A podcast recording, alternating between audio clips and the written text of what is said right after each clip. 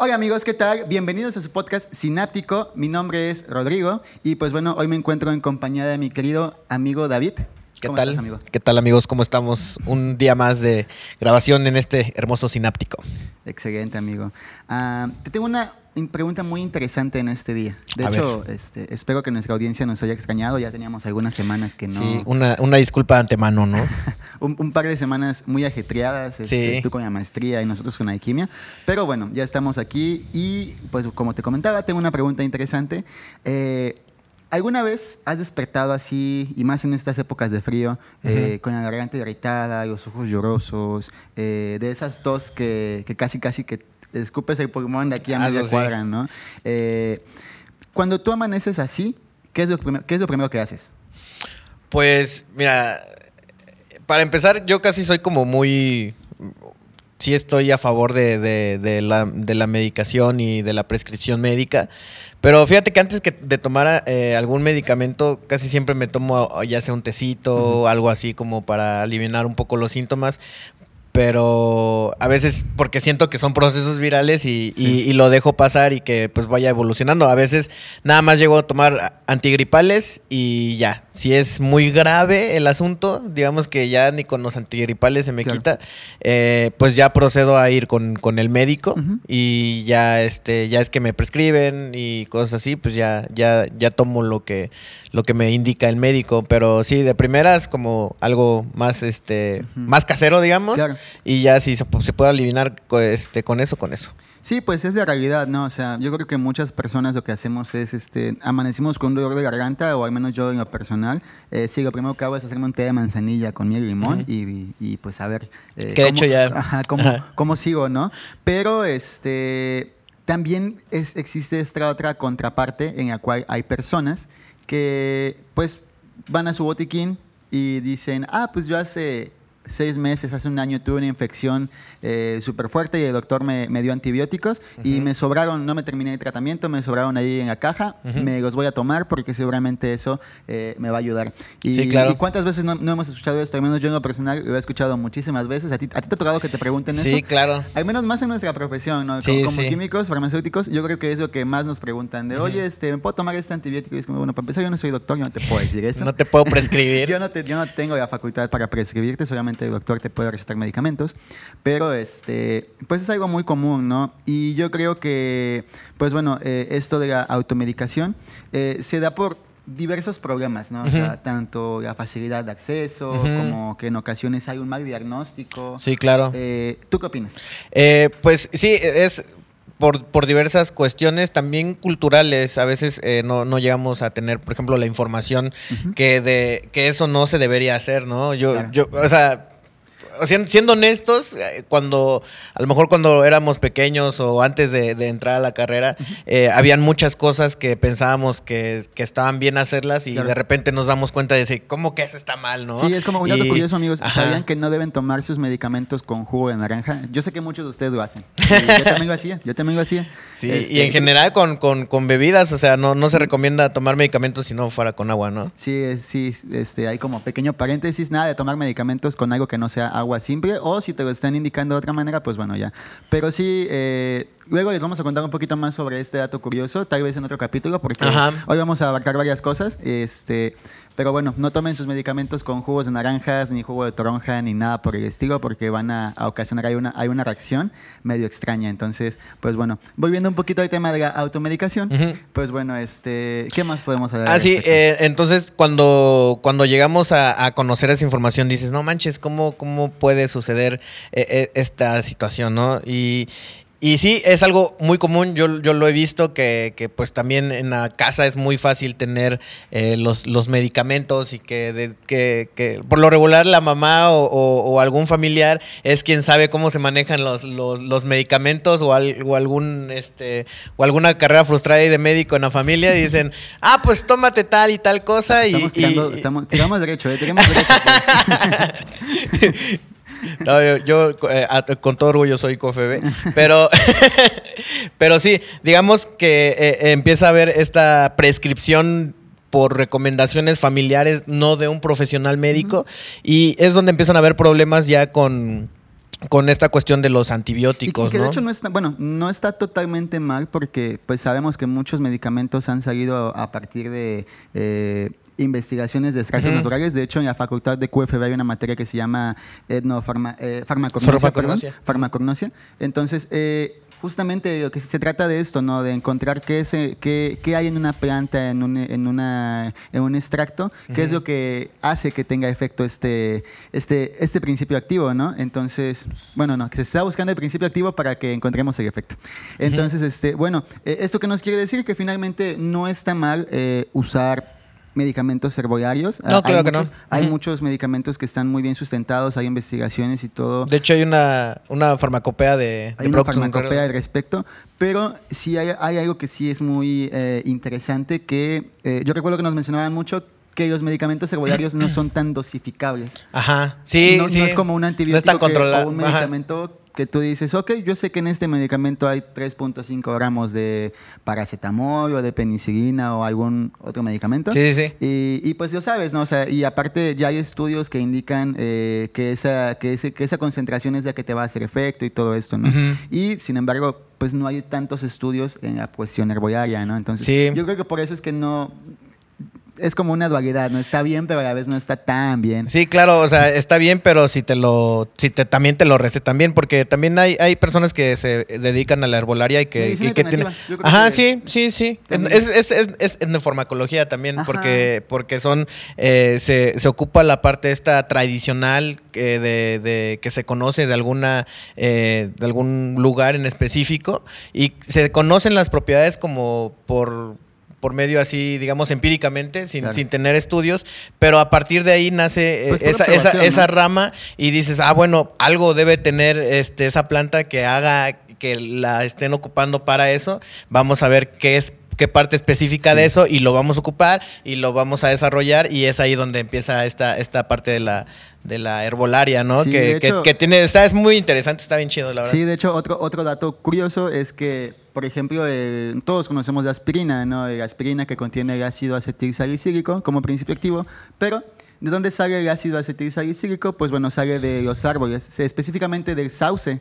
Entonces, bueno, eh, yo estoy seguro de que igual muchos no lo sabían y ahí es cuando dices, ok, muchos medicamentos realmente vienen de, de la naturaleza, ¿no? Eh, para la aspirina, muy, muy rápido, así de la corteza, cortan la corteza y extraen de ahí el, el ácido salicílico, que ya de ahí, lo, con- mediante procesos químicos, ya lo convierten en otra Ujú. molécula. Pero finalmente todo sale de allí, de la naturaleza. Hay muchas algas, muchos animales, eh, muchas, muchos minerales que también son utilizados para, para ese tipo de tratamientos. Entonces, es algo muy interesante. Sí, las fuentes naturales nos dan muchísimas cosas. De hecho, de ahí se parte. Digo, tampoco se trata de estar eh, eh, deforestando todo el planeta para andar buscando eh, medicamentos, pero justamente es eso, ¿no?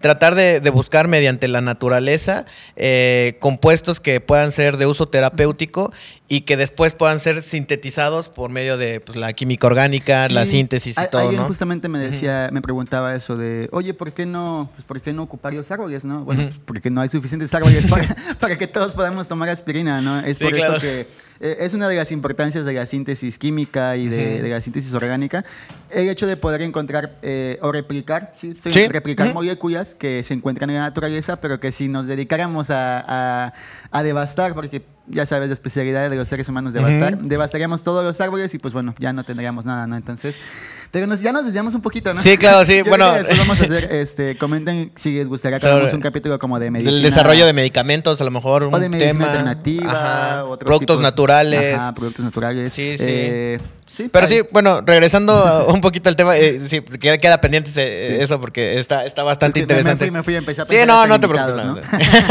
sí, a huevo.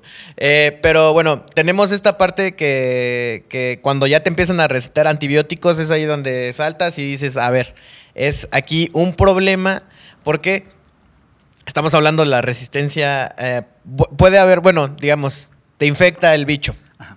Ya fuiste con el médico y todo el rollo y te sobró eh, el, el antibiótico que, que se te acabó. Media Te, caja, curaste media caja que, que ahorita ya están hechos para que se acaben, pero bueno, te sobró Y- ahí. y ya está eso, ¿no? Bueno, tengo- yo recuerdo que nos habían platicado que en otros países ya te dan la dosificación exacta, ¿no? O sea, ya el, farmacéutico tal cual es como, ah, tu receta dice tantos, eh, tantas, tantas tabletas para tantos días, ah, necesitas tantas, nada más te voy a dar esta, esa cantidad, no más, no menos. Sí, sí. Y eso está súper bien porque justamente así no, no promovemos el, el, uso irracional de los medicamentos. ¿Por qué, ¿Por qué, pasa esto, no? ¿Qué, qué, es, qué es lo peligroso de, de, ocupar antibióticos como si fueran dulces o como si fueran aspirinas o como si fuera cualquier otra cosa, ¿no? Es, es, es aquí donde creo que podemos, nos vamos a saltar la parte del, del dato curioso, yo creo. Bueno, yo ya dije como tres datos curiosos. Ándale. Pero eh, eh, para entrar ya, ya como de lleno así de que, que, son los, los, los antibióticos, ¿no? Y, viene la cortinilla de argumentos científicos. Venga. Datos curiosos y argumentos científicos. Pero bueno, eh, ¿Qué son los antibióticos? O sea, porque estamos hablando de, que cuando nos enfermamos y todo el rollo, ¿no? Eh, pues estos antibióticos de los que estamos hablando al final de cuentas, pues son medicamentos, son fármacos que se desarrollaron justamente a partir de, eh, de la naturaleza ¿no? Que el, justamente lo decías, la penicilina fue el primer antibiótico que se desarrolló tal cual y que empezó a, ser muy usado, ¿no? Especialmente en estas cuestiones de, la guerra mundial. No me acuerdo si era la primera o la segunda, estoy eh, eh, desubicado en el sí, tiempo. recuerdo que, bueno, ahí nos van a, nos van a corregir nuestros amigos historiadores. Simón. Pero este, sí, recuerdo que durante la Primera Guerra Mundial fue algo como muy eh, importante el desarrollo de los medicamentos o de los antibióticos porque priorizó el hecho de que muchos eh, soldados ya no morirán en, las trincheras o en los campos de, guerra debido a heridas muy, pues, no, no, sencillas o leves, pero que se complicaban demasiado por no tener un, correcto tratamiento, ¿no? De hecho, o sea, un, un, ejemplo mucho más burdo, ¿no? Hace muchísimos años te cortabas y, te O sea, te, podías hasta morir, ¿no? De si no te tratabas esa cortada o si te cortabas con un cuchillo que estaba sucio o lo que fuese. Eh, o si esa herida se te infectaba, uy, no, ya, ya, ya, ya te, te daban tus santos óleos desde, que te veían. no hay mucho más que hacer. Sí, hasta, acá, hasta, quedó, hasta, acá queda nuestro conocimiento, ¿no? Y que en la actualidad a, veces puede pasar con algunas enfermedades, pero antes eh, decir un antibiótico, pues eso que es, ¿no?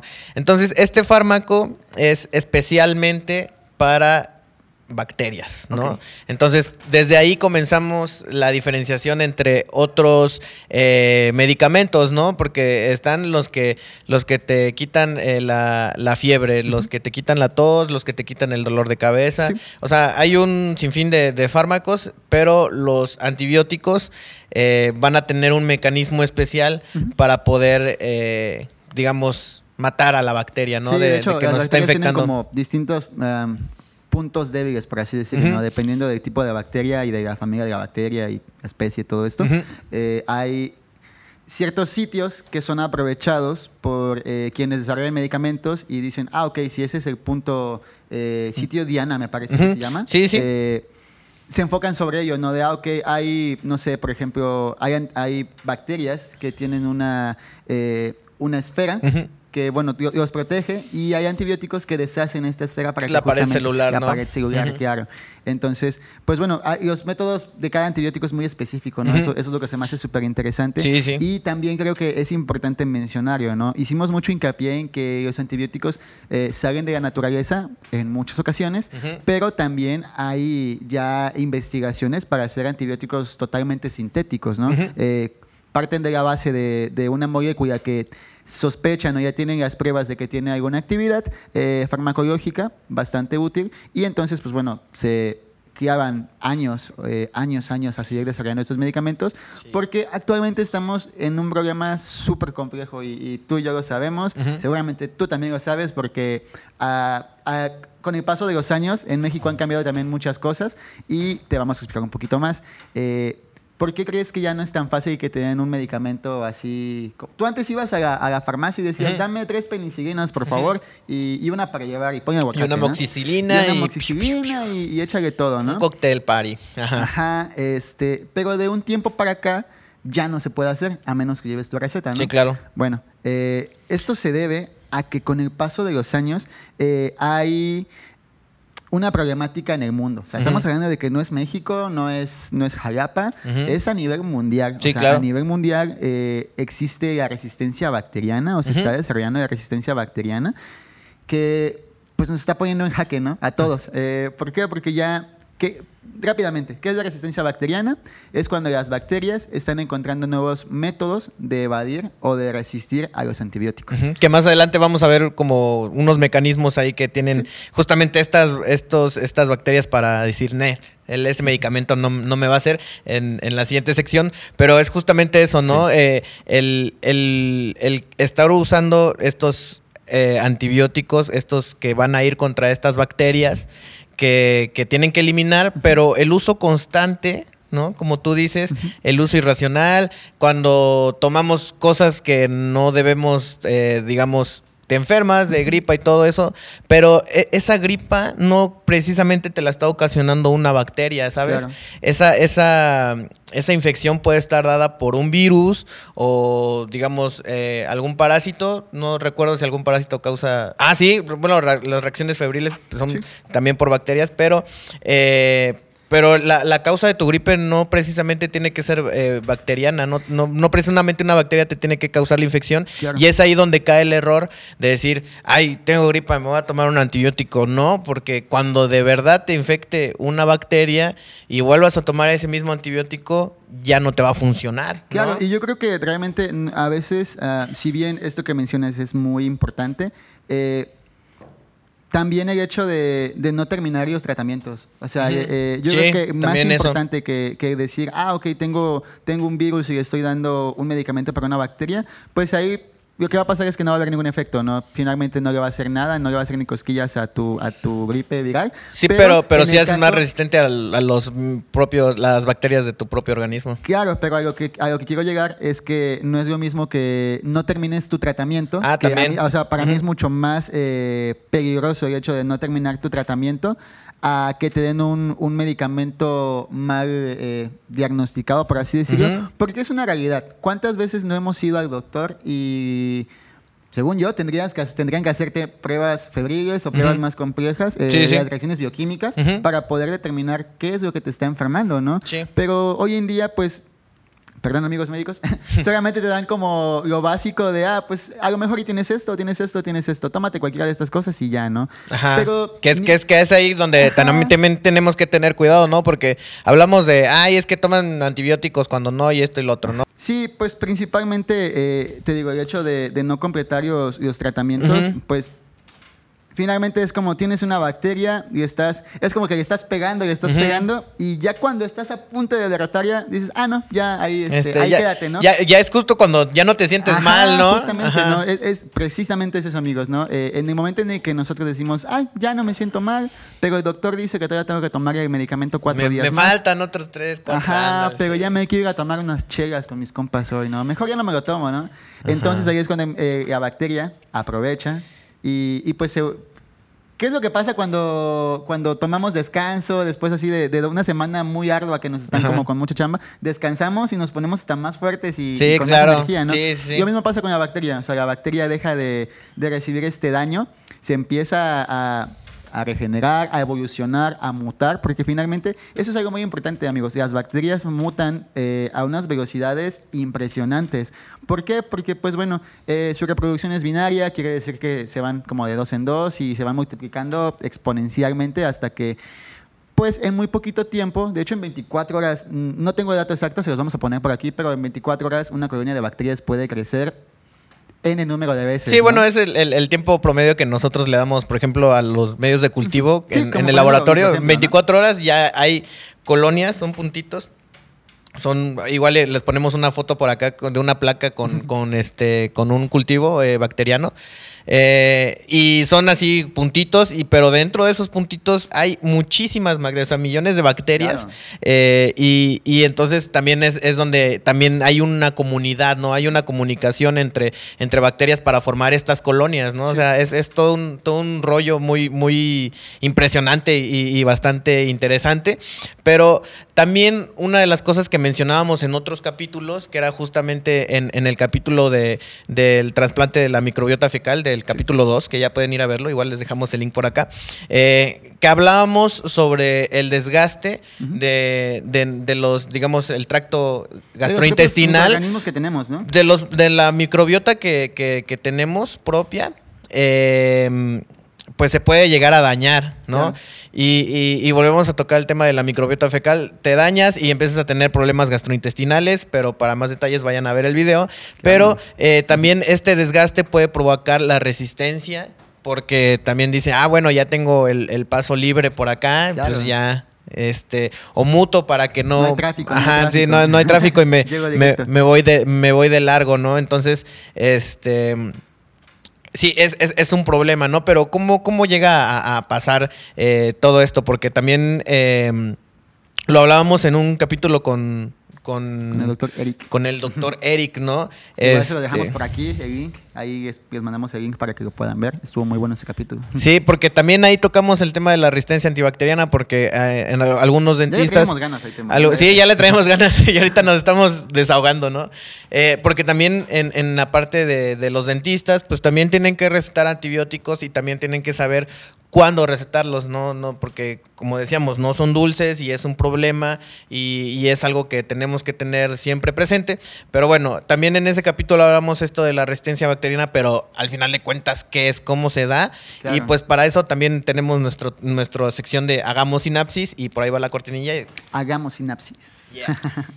Pues bueno, eh, ¿qué es la resistencia antibacteriana y, y por qué está causando como tanto problema a nivel mundial? Porque incluso la OMS ya, ya declaró que es un problema grave y es de importancia de y, es ¿no? salud pública, ¿no? Hay, hay que tomar eh, medidas en el asunto. El detalle es que no es una información que se difunda tanto y es una información que a veces no se toma tan en serio. Yo Y que de repente ya lo, lo normalizamos, ¿no? Yo sí me acuerdo que hace varios años eh, sí eran muy eh, incidentes en el hecho de terminar tus tratamientos, este, ver al médico, no te automediques, pero de repente como que ya se dio por entendido. Sí, como que ya claro. ya yo lo creo que hasta, hasta que no vemos el caso de algún familiar cercano, o sea, yo siempre he creído en esta cuestión desde que empecé a conocer sobre el tema de, los antibióticos y la resistencia, pero nunca me había tocado un caso de primera mano de, de ver un estudio de un familiar cercano y, ver toda una hoja de un antibiograma que decía Negativo, resistente, ajá. resistente, resistente, resistente, y como dos antibióticos nada más decía sensible.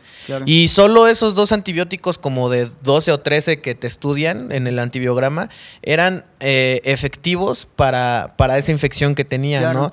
Y cuando antes, hace un, digamos, hace, no sé, 5, 8, 10 años, ese mismo estudio con esa misma bacteria, ese estudio normalmente tendría que salir todo sensible. Por ahí hay O una sea, imagen, ¿no? También se la vamos a poner ahí para que puedan ver y ahí sí es, es totalmente impresionante. Sí, claro, y, y esto se da, pues justamente a esto nos referimos cuando hablamos de la resistencia bacteriana, Sí. a la incapacidad de los antibióticos de poder eh, eliminar o terminar con la infección que tenemos eh, causada por bacterias, ¿no? Sí, yo por ejemplo tengo, me acuerdo mucho que cuando estuve trabajando, bueno, estuve en un hospital, eh, una vez llegó un paciente con tuberculosis resistente. Y sí, no, o sea, el hospital se volvió, bueno, no, eh, todo el área en se pánico, ¿no? A la en pánico, bueno, no en pánico, pero sí toman muchas medidas de seguridad porque ah, lo que tú mencionabas, ¿no? Ya se sabe que estos pacientes con tuberculosis resistente eh, ya no hay antibiótico que, o no hay un antibiótico que tan fácilmente les haga efecto. Entonces, eh, ya hay un, hay un tratamiento para esta tuberculosis resistente, sí, pero es, un, es una mezcla de varios medicamentos sumamente eh, complejos que son también bastante caros. Esa es una tra- otra de las problemáticas. No, no, no es que solamente ya no, ya no haya resistencia a los antibióticos, sino que los nuevos antibióticos que se van generando, pues obviamente se van encareciendo más porque hay que investigar mucho más tiempo, Sí, hay que claro. hacerlos más complejos, hay que pues meterle más salecita a la cocina. Sí, ¿no? claro, hay Entonces, que invertir, ¿no? Y el que problema es que lo- las empresas y, y muchas, eh, digamos, farmacéuticas ya no le están tirando tanto a la, a la investigación de antibióticos. Están así de que, ¿de qué sirve que, que desarrollemos tantos Sí, en antibióticos? un par de años los van a hacer resistentes. O sí, sea, aquí el problema es igual. Como muchos de los problemas que hemos hablado aquí en este podcast, como fue lo de la alimentación y todo Sí. eso, este problema también es multifactorial porque tanto es cultural como es una mala implementación de programas que puedan eh, concientizar el uso racional de los medicamentos y es O ahí sea, donde... ajá. Hasta el mismo sector salud, ¿no? Que Sí. a veces no da las indicaciones necesarias. Ajá, sí, incluso te- es- eso de, de- de- de que no te dan los, los antibióticos en las farmacias tan fácil, no, no tiene mucho que se, que se acaba no, de... tendrá como unos 10 años tal vez. Ajá, 10, sí, 15 quizás, y, y empezarse a rigurizar, rigurizar así como unos siete o, o ocho más Pero- o menos. Y hasta pero eso, es, mm, siendo sinceros, Y- y- todavía hay lugares donde puedes llegar en y las encontrar tienditas puedes encontrar, o sea, en las tienditas puedes encontrar antibióticos sí. que ojalá sean, no, ojalá no, sean no, pirotas. No, estés dando ideas a la gente. No, No, que gente. no, no, pero te digo que ojalá sean piratas. ¿Por qué? Porque quién sabe, o sea, es que no sabemos de, de, de dónde sacan los medicamentos las tienditas. No sabemos quién se, quién se robó, ¿no? De qué No, camión se robaron los. No sé, no eh, sé. O sea, no, sé. No, voy a entrar más en ese tema. Ya, no quiero entrar en ese tema. En pero- polémica, pero ¿no? bueno, el punto es como eso, ¿no? Eh, Pero no, pues no, no, no, consuman compren antibióticos. en- o sea, no compren antibióticos si no tienen receta. Ajá, sí, No se automedicando finalmente. Y. ¿Qué- ¿Qué más? ¿Qué más, amigo? Eh, bueno, eh, hablando, a- hablando la- de la resistencia, si, hablando a grandes rasgos, ¿cómo, ¿cómo se da esta resistencia? Porque dicen, ay, pues los antibióticos no me van a hacer efecto y, y ¿qué tiene, no? No, o sea, no es algo que se esté inventando, no es algo que, que no exista o que sean los papás, no, sí, sí es algo real. Pero ¿cómo, cómo sucede esta, esta cuestión? Y, y por eso nuestro tema de hagamos sinapsis, pues eh, la bacteria es tan eh, muta como, había, como habías dicho. Y cuando hablamos de mutaciones, hablamos de cepas, ¿no? De, cepas que, que- que son diferentes, que son, digamos, la E. coli, que es como la bacteria como por excelencia que muchos conocen, o un Staphylococcus, no sé, aureus, pero E. coli creo que es más, más fácil. La Escherichia coli, eh, digamos, tiene su. Es, es una bacteria gram negativa, por lo que me acuerdo. Y eh, tiene un- En general, las bacterias pueden llegar a, a- hacer mecanismos que los, que los antibióticos no les hagan efecto. ¿Y cómo sucede esto? Los mecanismos de resistencia de las bacterias por las cuales el, el- el antibiótico ya no va a hacer efecto puede ser por un encubrimiento. Digamos, eh, los antibióticos van a actuar de una manera como de cerradura llave, ¿no? Entonces va a venir el antibiótico, va a abrir la cerradura de la, de- de la bacteria y va a abrir un- una serie de mecanismos que van a hacer que se destruya, ¿no? Entonces, eh, uno de los mecanismos va a ser... Hay sitios donde las bacterias luego se, se unen, ¿no? Con nuestras, con nuestras propias células para poder seguirse reproduciendo. que son los sitios Diana que decías tú. Entonces, lo que hacen los, me- los ant- eh, estos antibióticos específicamente es como unirse a donde las bacterias piensan que deberían unirse y ahí es como sorpresa. Ajá, ah, sí, así como de que, ah, ya me hiciste daño una vez Ajá. y como no me sigues dando, como me sigues eh, tomando sin a diestra y siniestra, ¿no? Claro. Este, ahora lo que voy a hacer es eh, bloquear mi, mi, digamos, mi cerradura y ahí ya no vas a poder entrar. Ese, es, ese, es un, ese es un mecanismo, es digamos. lo que decíamos, ¿no? A final de cuentas, pues están evolucionando y las bacterias evolucionan, aprenden. Aprenden. Y es como, ah, ok, ya me la hiciste una vez, ya Sí. me la hiciste dos veces, Sí. la tercera ya no. Sí, claro, y, y esa es una, y hay muchísimos más eh, mecanismos, pueden ya sea cambiar, o sea, la molécula de la bacte- del, del antibiótico, pueden eh, liberar algunas sustancias, las bacterias, y pueden cambiar la conformación Ujú. del, de- del, del Ah, sí, antibiótico. alguna vez había leído, ¿no? Que hay Ajá. bacterias que pueden como atacar al antibiótico y, y desarmarlo. Ajá, deshacerlo, sí, o por medio de enzimas. Ajá, eliminar lo que, lo que es este, útil para poder este, trabajar contra la bacteria. Sí, chale, o sea, qué, qué miedo, güey. Sí, o sea, no, o sea, o sea, sí, sí es real esto de, de- de- y es que al final, pues también, eh, pues son, son, son un, la- un- células tan antiguas que decimos, no manches, o sea, llevan acá mucho más tiempo que nosotros Sí. y tienen mecanismos como para seguir eh, existiendo, ¿no? Entonces, pues sí es un problema, sí existe y sí hay que tomar medidas en el asunto, ¿no? Entonces, eh, pues la conclusión de todo esto, pues, ¿cuál va a ser? Lo, lo mismo que hemos dicho, hagan todo lo, lo, lo, lo que hemos, pues, digamos, aconsejado de alguna manera. No, no se automediquen. Sus tratamientos. Este, vayan al médico. Vayan al médico. Si el médico lo primero que les prescribe es antibiótico, digan, bueno, pero ¿por qué? ¿Qué, qué, qué síntomas tengo como para que me diga que sí tengo que tomar antibiótico, ¿no? O sea, Sí, claro. sí. Y porque el día de mañana nos va a llegar una infección como la tuberculosis. Que ya van a pasar meses de, con, con terapias para que nos podamos curar, ya no solo Ah, sí, porque siete es- días. Es, es de meses de terapia. Sí, de o sea, dependiendo, como ajá, sí, dependiendo de la resistencia que tenga la tuberculosis, hablemos de la cepa, el tipo de, tuberculosis que haya. Que al menos es- hablando en Veracruz, o sea, si, si quienes nos están escuchando están en el estado de Veracruz, aquí hay tuberculosis resistente, amigos, ¿eh? así que mucho cuidado. Sí existen todos, es que el problema es que no, no, no lo sabemos hasta que entramos al área de, no sé, este, medicina, ajá, sector sí, y, y dices, ala, sí, sí está cañón esto y, y hay que hacer algo, ¿no? Hay, Sí. que, hay que tomar conciencia, hay que difundir la información, si, si escuchamos que un familiar, una tía, una comadre está ahí recetando, ah, porque la otra vez escuché, eh, creo que un perrito se había como lastimado, se había peleado, lo que sea, y dijo, no, pero es que ya le salió ahí, la, el- tiene lastimada y, no, algo muy efectivo, se le va a curar así súper rápido, dale penicilina con no sé qué, una mezcla. y yo así de, "No mames, y- pero pues solo tiene la, la, la herida, o sea, no es como para que se mezcle una cantidad de antibióticos porque también en, de uso veterinario es el problema. El- el- el- también los veterinarios pues, tienden a, a- a tener malas pres- prescripciones hacia los animalitos. Sí, no, de hecho, y también los es- animales pueden eh, desarrollar resistencia. Sí, de hecho es importante también mencionarlo y, y puede, que puede que parezca obvio, pero no lo es. Eh, no son lo mismo los medicamentos que tomamos nosotros que los que les puedes dar a tu, a tu mascota. Eh, les puede- le puedes hacer muchísimo daño a tu mascota si crees que porque, no sé, lo ves eh, mal, dices, ah, le voy a dar una, no sé, una aspirina o lo que sea. Tengo, eh, mucho- me ha pasado muchas veces que, ah, el perrito tiene diarrea, ¿no? Pues dale un gamotil ahí que tienes tú y es como... de, Sí, o sea- No, o sea, no, no, no, lo, lo puedes matar, o sea, le, das, le das medicamento de humanos a un animal, no, sí, eso o no, sea, ni viceversa. Y, hay muchas razones, pero fácilmente te podría decir como las dosificaciones no son las adecuadas. O sea, un perrito, es a veces unas cositas así bien chiquitas y pues luego los humanos estamos bien grandotes, Sí. entonces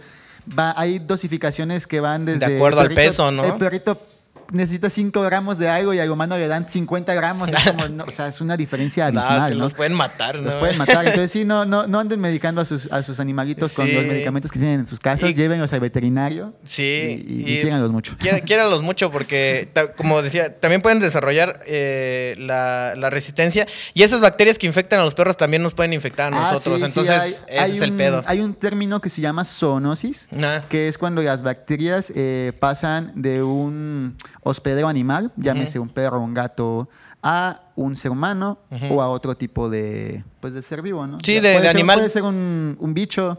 eh, y del bicho a, a un humano. Hay muchas maneras de contagiarse. Sí, de- son que estos, este, Hay una lo- bacteria que se llama Yersinia pestis que causaba la peste negra y es muy curioso porque esta bacteria eh, comenzaba en las pulgas, de ahí las pulgas se contagiaban a las ratas y las ratas como convivían con los humanos, contagiaron a los humanos. Espero no estarme equivocando porque no me acuerdo si era las pulgas contagiaban a las ratas o las ratas contagiaban a las pulgas, pero bueno. Sí, no, las, la- las- las pulgas contagiaban a las ratas y las ratas contagiaban a los humanos. Ok, sí, ese- sí. ese- eso es como el ciclo de vida de, de- de eso. O Sí, para que sea, vean que no les mentimos, les vamos a poner también la imagen aquí. El ciclo- sitio, el ciclo, de la. Yersinia pestis. Ándale, sí, Y- sí. y igual luego hablamos de la peste negra, también es una. Sí, una del- la- de los parásitos también ese es un tema bastante interesante, pero eh, por los antibióticos, déjenos en los comentarios qué más quisieran saber acerca de los antibióticos, más información que quisieran saber de algún tema en específico, si tienen casos también de, de que nos quisieran como eh, Compartir. pre- compartir o algo, sí, sí. eh, con gusto los leemos y pues síganos en nuestras redes sociales. Si tuviste tuberculosis, cuéntanos qué tan,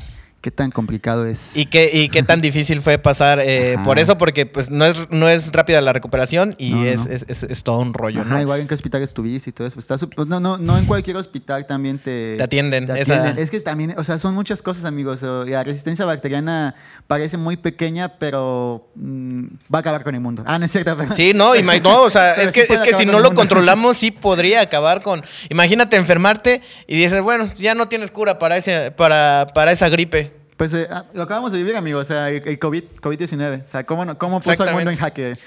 Sí, lo dejamos con eso. Sí. Síganos en Sináptico Podcast, amigos. Yo soy Rodiaga, estoy como Yo soy- QFB Rod. Mi Yo amigo soy es- David Argüello.